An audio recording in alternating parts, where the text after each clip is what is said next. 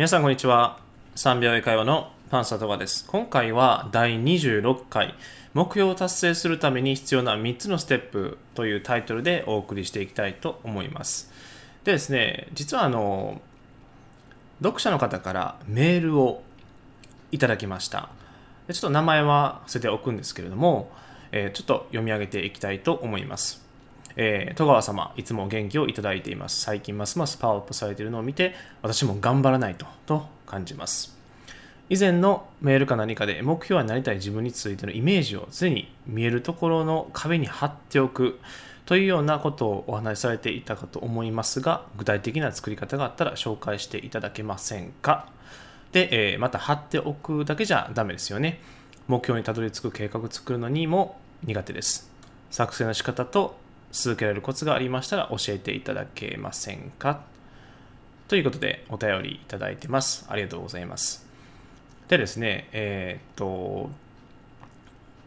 一応まあ具体的なこともですね、えー、壁に貼って目標を確認するとかそういうのも、えー、っと、この後半でお伝えしていきたいと思いますので、まずはちょっと、えー、順番を踏みながら、えー、お伝えしていきたいと思います。でですね、えー、3つのステップということで、まあ、先にあのこの3つを言ってしまいます。1番目はゴールを決める。2番目は現在地を知る。で、3番目はゴールに向かって歩き続ける。これが、えーと、目標を達成するために必要な3つのステップとなります。で、まず1番目のゴールを決めるなんですけれども、えー、とこのゴールっていうのは自分が行きたい場所です。まあ、もしくは達成したい場所。うん。で、あの、感覚としては、えっと、車のカーナビに似てるかなと思います。まあ、もしくは、えっと、旅行ですね。旅行。例えば僕今奈良に住んでるんですけれども今現在行きたい場所が東京ディズニーランドですで東京ディズニーランドはまあほとんどの人が、えー、好きな場所だとは思います。で僕も好きです。でまず東京ディズニーランドに行くぞっていうふうに決めますよね。でしかもその思い欲がありますよね。そこに行ってで、えー、ミッキーとかミニーとか一緒に写真を撮りたいとか、えー、いろんなアトラクションに乗って楽しみたいとか、まあ、そういう思いがありますよね。で、それをまず確認します。で、えー、次ですね、現在地を知る。で、これは先ほども言いました通り、僕が奈良県に住んでますんで、奈良っていうところから、その、東京ディズニーランドっていう、なんでしょう、やっぱ距離がありますよね。で、えー、そっからあとはゴールに向かって歩き続ける。うん。というような感じになります。でこっちの方が感覚的に、えーと、分かりやすいかなとは思います。で、えー、このゴールの決め方なんですけれども、うん、もう先に具体的な日を決めるということです。先ほどの東京ディズニーランドに行きたいっていうお話で絶対日付決めますよね。例えば、えー、ゴールデンウィークに行こうとか夏休みに行こうとか必ず日時を決めますよね。で目標達成も一緒で日時を決める。で目標の達成の場合は前倒しにしても大丈夫は大丈夫です。とにかく具体的な日を決める。2000例えば19年8月の1日から、えー、3日この2泊3日で、えー、東京ディズニーランドに行くと。というふうに目標を達成する時もまず日時を決めます。はい。で、えー、この目標達成の何でしょう、うん。まあ、大きさというかなんでしょう。あまり大きすぎると言ったら何でしょう。距離としたら遠すぎるので距離感が分からなくなります。でもかといって近すぎると見えすぎるのでもうすぐできますよね。ではなくてちょっと頑張ったら目標達成できるかなっていうレベルの目標を掲げていきますで英語の場合は具体的な目標を設定するのがちょっと難しいです。で、分かりやすいのが英検とか、あとは TOEIC とかね、その資格のことに関しては目標は設定しやすいと思います。例えば2019年の7月1日までに英検準2級を合格するとかね。じゃあ分かりやすいですよね。じゃあそれが決まったら今の自分のレベルと,、えーと、英検準2級合格するためのその差がありますよね。でその差を埋めていくということになります。でこの差を埋めていくには、えー、何をしていけばいいのか。というのを紙に書き出します。例えば単語を覚えるとか、えーでどんな単語を覚えたらいいのか。であれば英検準2級の中に出てくる単語を覚えるとか。あと熟語ですね。よく出てくる単語を覚えるとか。であとはリスニングが苦手であれば、えーと、英検準2級のまあ、過去問買ったりとかあとは問題集を買っていただいて、えー、よく出てくる表現であったりとかあとは音になれるとかとにかく自分が思いつく限り書き出していきます。で、もちろん英検準2級で満点取ることがね、まあ、いいとは思うんですけれども、要は合格することですので、合格ラインを超えればいいと。例えば、合格ラインが7割であれば、満点取る必要はないですよね。まあ、もちろん、一個一個、まあ、一生懸命勉強する必要はあるんですけれども7割を取ったらいいと。ということはそうするためにはどうすればいいかっていうふうに考えていきます。で、えー、ゴールから逆算していってで例えば7月1日までに英検準2級であれば6月1日の時までにはこうなってなければいけないとか、で、5月1日までにはここまで覚えておかなければいけないとか、で、4月1日までには、えー、ここまで、えー、っと、文章を理解しておかなければいけないとか、で、この間の、なんでしょう、中間ポイントみたいな感じですね。いきなり富士山休憩なしで登ってくださいって言われたら、もうめちゃくちゃしんどいですよね。でも富士山はその5合目6合目7合目とかそのちゃんと中間ポイントがありますねその間の間のポイントですねでそのようにしてえっ、と最終目標だけを見るんじゃなくてその中間ポイントもちゃんと設定していく。うん。そうすると例えば今日からやったら一番手前の目標、え今日1月22日ですので、例えば2月の22日までにここまでに行っておかなければいけないとか、で、3月22日までにここまで行っておかなければいけないとか、そういうふうにしていくと、その道をちゃんと辿っていくと、最終的に目標は達成しやすくなります。はい。で、あとは、えー、と毎日ゴールに向かって歩き続けるということになります。さて、どうでしょう？今の、えー、説明で具体的なイメージできましたでしょうか？はい。で、まあ、この3秒英会話の、まあ、1月、まあ、1日あたりの回で、えー、新年の目標を達成するための、まあ、3つのステップみたいな感じでもそこでもお伝えしたと思うんですけれども、えっ、ー、と、なかなか2019年とか、まあ、新年に立てた目標ってその時は目標は言ってるんですけれども多分今ぐらいになったらどうでしょう？まだされてますでしょうか？おそらく多くの方は忘れてるかちょっとしかやってないかうんやと思います。でなぜできないかっていうとその目標を毎日見える化して見ていない。それが達成できない原因かなと思います。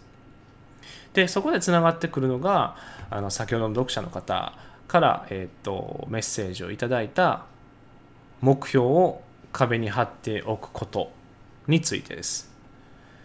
で目標を壁に貼ることによって見ますよね。特に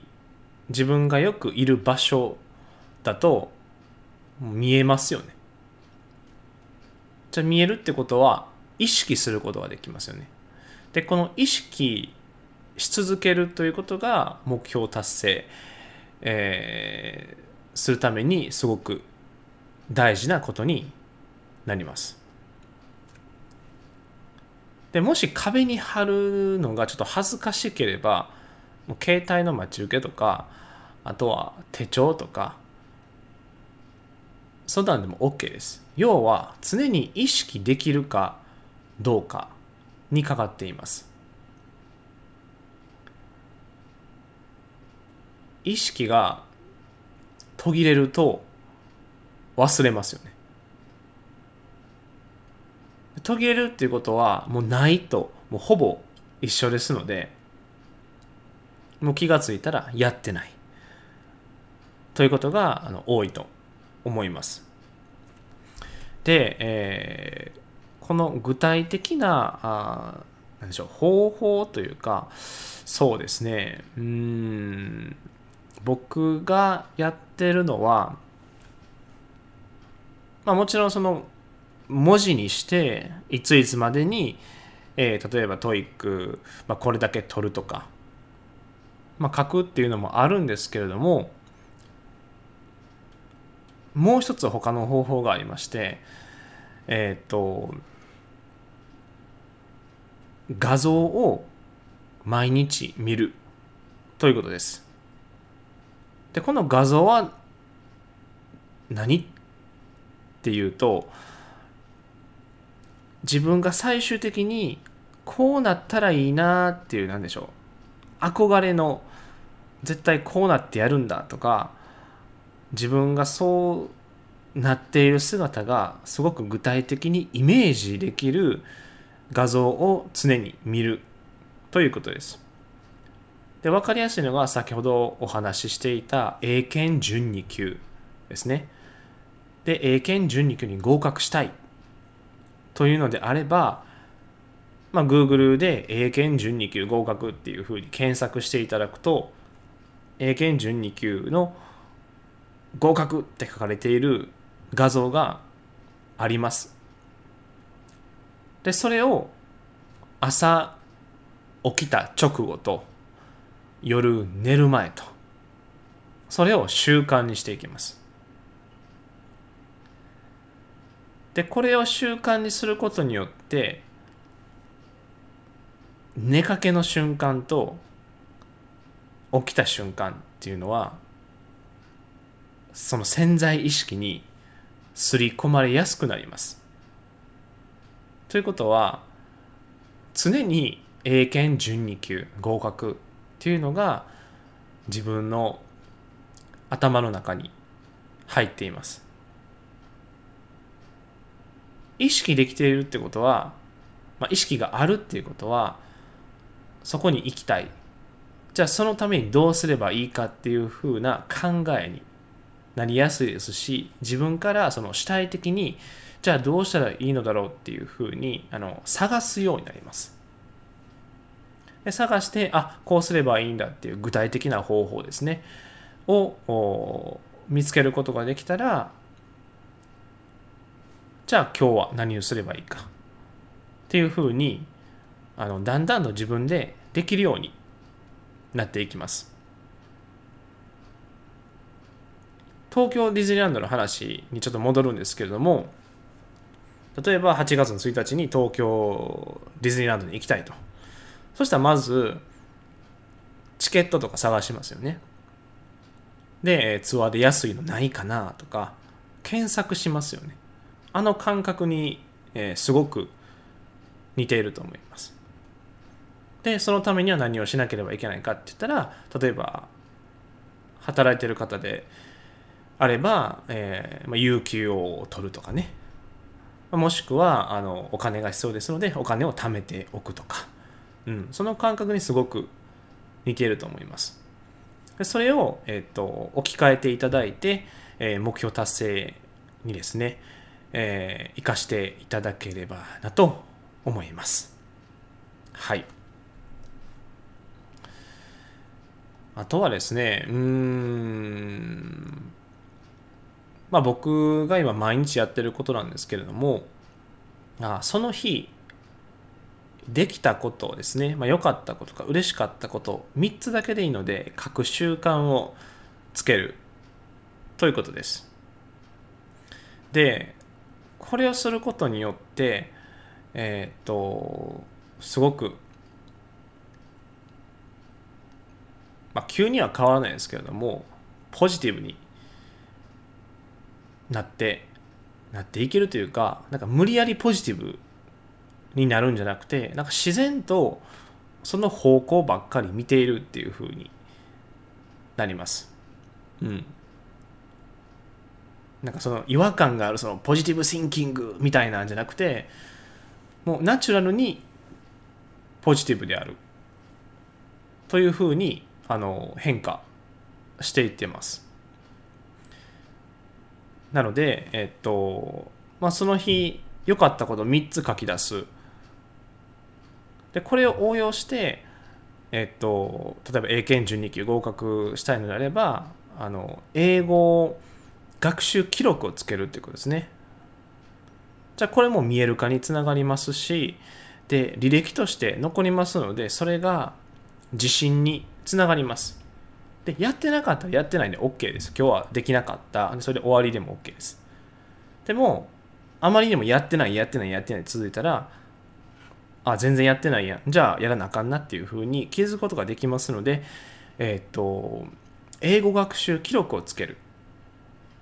これもあの有効なあの方法ですので、えーとまあ、専用のノートですね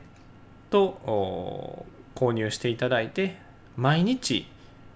つける習慣ですね。これをしていただければ目標を達成できますのでぜひやっていただければなと思います。それでは、えーと、今日はこんな感じで、えー、終わりたいと思います。で、えっと、今回あの、ね、読者の方からメッセージいただいたみたいに、えっとまあ、このラジオで、まあ、お話ししていただきたいいただきたいというか話してほしいこととかあとは英語に関する質問とか疑問とか、えっとまあ、聞いてみたいこととかあればあのツイッターのですね、えー、3秒英会話で検索していただいてで DM の方に送っていただくとあの全然、えー、大丈夫ですのでぜひぜひ送ってみてください。うーんまあ、質問に関することなんですけれども例えば、まあ、英語のことはそうですね英語に関すること、まあ、英語とか英会話とか、まあ、今回みたいにその勉強法とか英語勉強法ですね。であとは僕オーストラリアに留学してましたので、えー、留学に関することとかで、えーまあ、 TOEIC でも OK ですしであとは、うんまあ、今、ね、独立して英会話講師として、え、英語を教えていますので、まあ、そういったことに関してもどうやったら独立して英会話講師になれますかとか、えーまあ、そんな感じでも全然 OK ですので、えーまあ、何か英語に関すること質問あればえー、3秒英会話の、えー、ツイッターですね、えー、DM に送っていただければなと思います。それでは、えー、今日はこんな感じで終わりたいと思います。で、もしよかったら、えーチャンネル登録ですね。よろしくお願いいたします。それでは今日はちょっといつもより、えー10分ぐらい長くなってしまったんですけれども、これで終わりたいと思います。最後まで聞いていただいてありがとうございました。So, see you next time. Bye bye.